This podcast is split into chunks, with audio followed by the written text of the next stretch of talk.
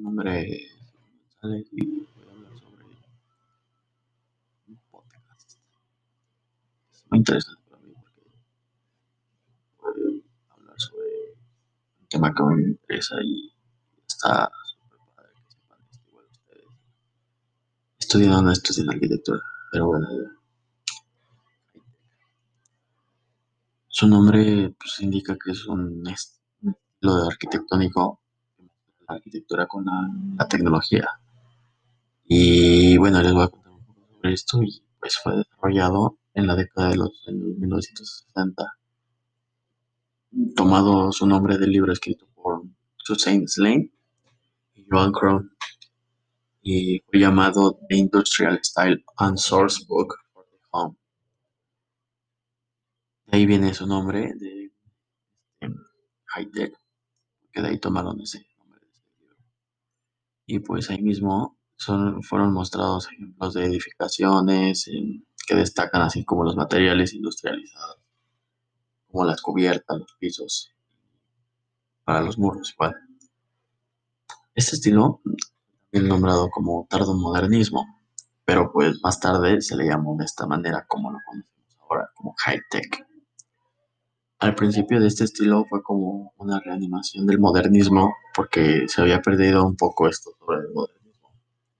Y con esta llegada del high-tech fue como, pues, llegó nuevas cosas, ¿no? El nuevo, nombre y se supieron nuevas cosas.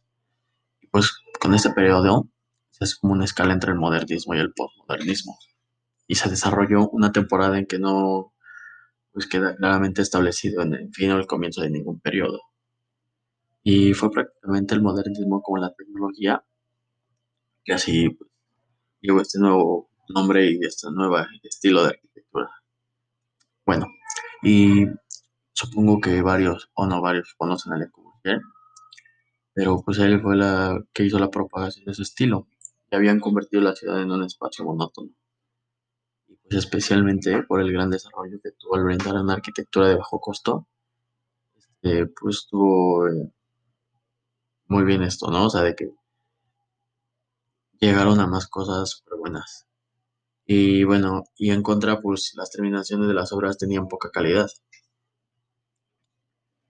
Pero bueno, pues ya les hablé un poco de high tech. Y pues les voy a hablar un poco sobre estas características arquitectónicas. Y bueno, y aunque lo continuaron desarrollando las construcciones de arquitectura moderna, el high-tech vino a dar una respuesta a las problemáticas que causaba, ¿no? Y le añadió continua innovación tecnológica, o sea, eso quiere decir que añadieron más tecnología a las construcciones para que se vieran súper modernas. Y eso le encantó a la gente. Y bueno, la base de la arquitectura high-tech era jugar de manera creativa con los espacios, para producir obras sin que se evidencie la complejidad de la técnica empleada. Mm, continúa la rebeldía del modernismo, o sea que siguieron tomando cosas del modernismo con el high-tech. Y, pues este, hicieron con nuevas estéticas. Bueno, con este movimiento se persiguió una apariencia industrial. A la vez, igual este, quisiera sentir al usuario como en casa. Y además de exponer componentes técnicos funcionales de construcción, utilizaba bastante los elementos PEF, prefabricados. Por eso decían que eran este como apariencia industrial y todo eso. Y por eso seguía la rebeldía del modernismo. Y bueno, este vemos con frecuencia paredes de vidrio, estructuras de acero, que son este, la importante función de esos aspectos estéticos. Era como que ya su estilo, este, pues que le, les gustó. Y bueno, un buen ejemplo de high-tech es el Centro Pompidou, ubicado en París. Y este fue elaborado por Renzo Piano y Richard Rogers. en el momento de su creación causó revolución, porque pues son visibles de su estructura importante y conductos de ventilación y aire acondicionado. Eso fue súper top en esos tiempos.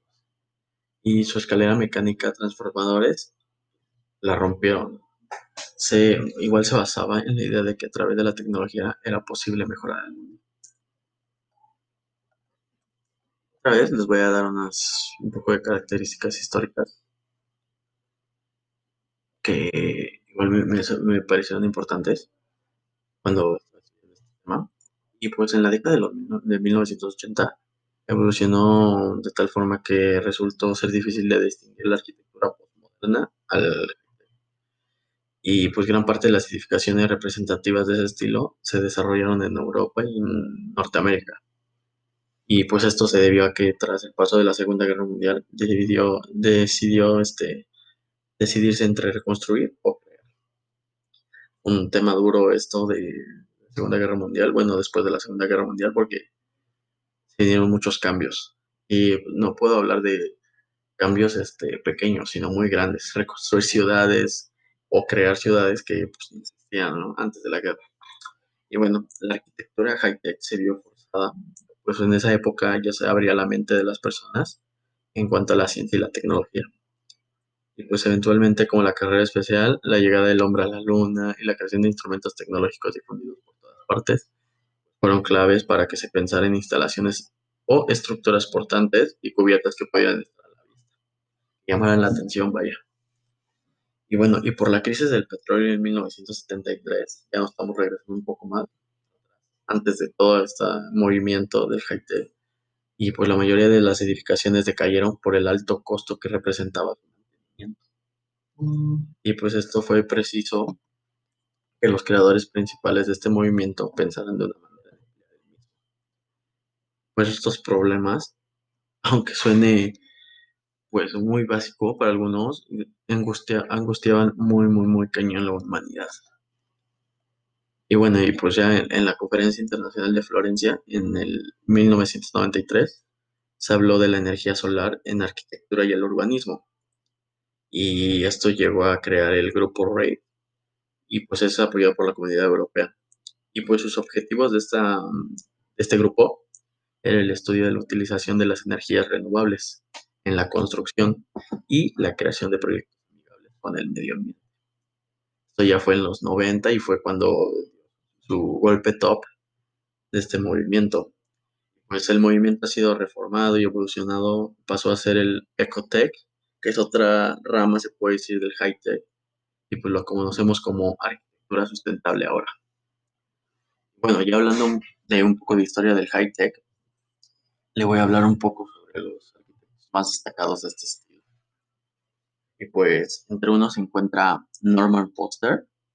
Él fue como que creo el top este del high tech.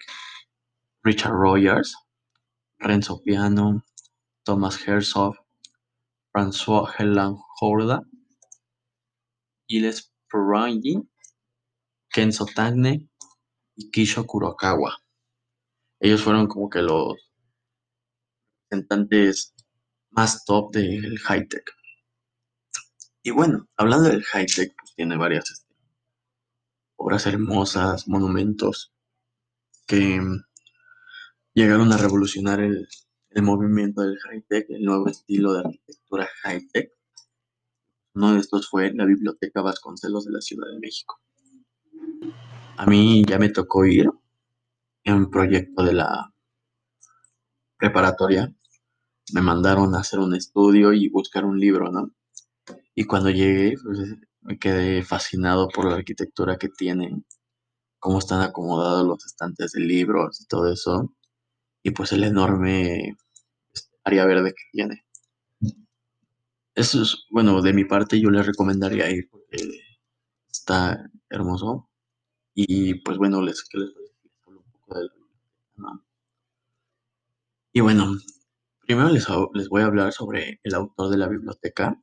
Vamos a ir pasando por partes para que me vayan entendiendo.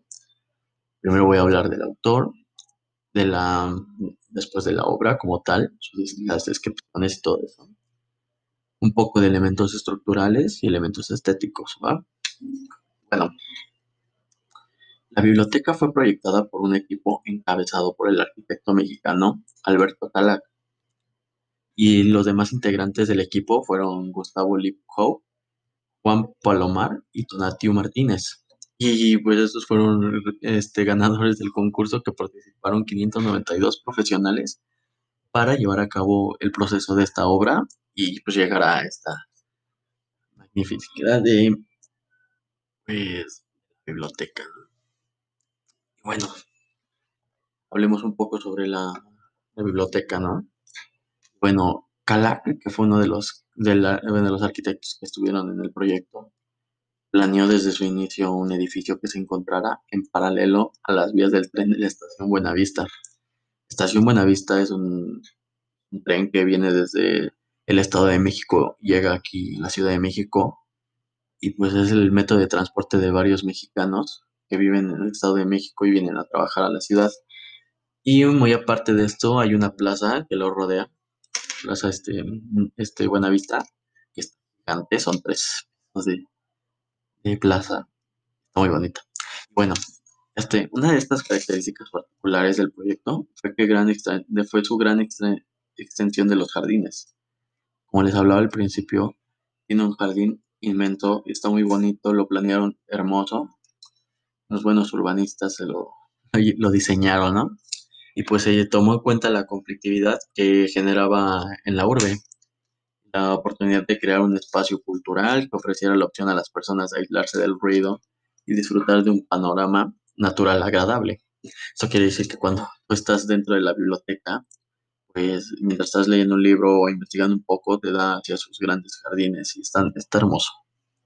Y bueno, Kalak y su equipo, es como que se les vino la idea así súper padre de que la creación de un arca, o sea, un arca de madera, pero ahí les va a relacionar con el high Y pues, pero querían que fuera portadora de conocimiento humano.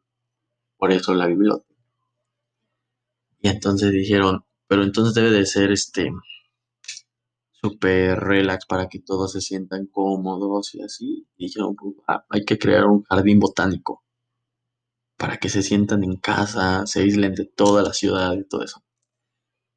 Y bueno, ya se les viene la idea del jardín.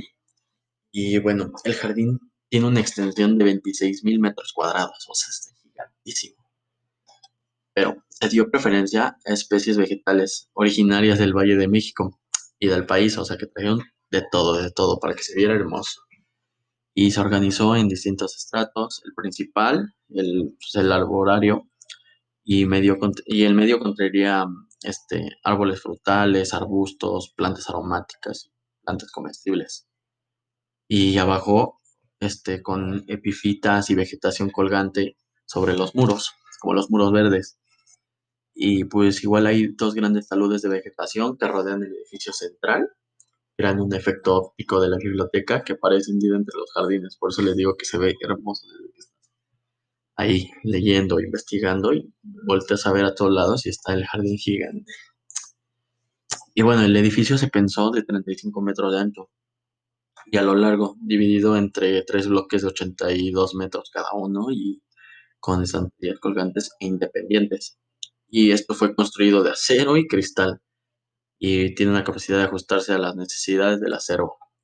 Igual es muy, muy, muy, muy resistente a sismos porque la Ciudad de México es una donde los sismos se sienten súper cañones y tiene suelo o algo así que hace que se sientan mal las ondas. Pero el, el edificio fue diseñado muy, muy, muy bien para que no le pudiera afectar los sismos y pues, estuviera fuerte, ¿no? Y bueno, la planta baja del edificio fue pensada como una calzada que distribuye los diferentes espacios. Los usuarios podrían tener acceso a distintos lados. Tiene un vestíbulo de gran tamaño donde se pueden presentar diferentes exposiciones culturales, la sala braille, el área de credencialización, zona de guardarropa, diferentes salidas a los, jardines, la sala, la multimedia, la sala infantil, ya pues ahora sí que la biblioteca. Tiene sala de música, sala de prensa y más salas para impartir talleres y conferencias. Para rematar, tiene un auditorio. Bueno, la iluminación es provista en su mayoría por luz natural. Los, los grandes ventanales rodean todo el edificio, dispuestos en dientes de sierra hacia el norte. Ese diseño no permite que la luz entre directamente, sino de forma uniforme. Y también evite el daño a los libros, porque igual hablamos de libros que son súper antiguos y pues ya se deben de conservar súper bien porque si no, un poco de aire, un poco de polvo, un poco de luz los puede deteriorar. Y bueno, y al fondo del terreno se encuentra un viejo edificio industrial donde se planeó que hubiera oficinas y un gran invernadero y una cafetería. ¿Pueden imaginar el tamaño de esto? Bueno, ahora va lo estructural, ¿qué les parece? Bueno, es representaron la arquitectura contemporáneamente y este a partir de la utilización de los materiales como el acero, el concreto, el mármol, madera y vidrio fueron primordiales para transmitir el toque fresco y armónico de la biblioteca. Ideas en casa, súper relajado y muy rico. La cimentación cuenta con pilotes que otorgan rigidez y flexibilidad, haciéndola segura en caso de un sismo u otro fenómeno similar. Como les dije, pues Ciudad de México es una zona de sismos frecuentes y muy fuertes, pero pues, esto se diseñó muy bien para que no, no pegaran tan horrible. Y bueno, ya pues, lo último sería elementos estéticos, que pues en sí este, pues para apreciar parte del diseño puedes pararte en la planta baja y voltear hacia arriba desde donde notarás que los estantes parecen flotar. Esto quiere decir porque tiene como varios estantes así en varios pisos y se ve como si flotaran, o sea, súper padre. Es hermoso. Y pues además de sus transparencias en el techo y pasillo, las paredes de cristal que dan hacia el norte, pues brindan mucha luminosidad y a lo largo de todo el día sin que los libros se dañen. Porque como les vuelvo a repetir, los libros se dañan con cualquier cosa y más si son antiguos. Y pues otro de los grandes detalles del diseño es la presencia del Matrix móvil, que fue una escultura creada por el artista visual Gabriel Orozco, que se trata de un esqueleto de ballena gris. Está suspendido en el vestíbulo de, la biblioteca y mide 11.6 metros de largo y pesa 169 kilogramos. Creo que esto es una de las esculturas que más te impresionan al entrar a la biblioteca, porque te quedas en shock diciendo cómo pudieron meter eso ahí o cómo es que están tan gigante y resalta muchísimo la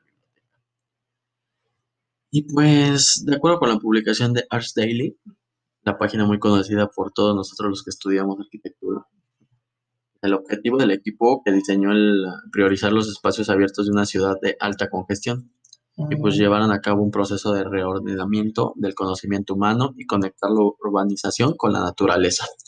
Es por eso que hicieron igual los jardines tan hermosos, vuelvo a repetir.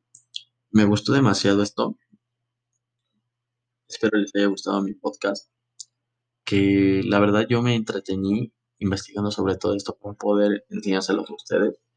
Tal vez ya lo sabían, tal vez no, pero pues yo les vine a complementar un poco de la historia, de cómo se desarrolló, es una pues, belleza todo esto, ¿no? Porque, como les repito, a mí ya me tocó ir dos veces a la biblioteca Vasconcelos y me fascinó pues, su arquitectura y cómo fue desarrollada, los jardines y pues el hecho de haber investigado un libro ahí para una tarea de la preparatoria me hizo sentir súper feliz porque se siente como si estuviera en silencio, todo muy padre y, pues la gente de ahí igual cuando fui pues me trató súper bien, o sea, tienen un trato digno pues una buena biblioteca y muy bien organizado. Y pues mi nombre es Silvin González y espero les haya gustado mi podcast. Que tengan un buen día. Bye.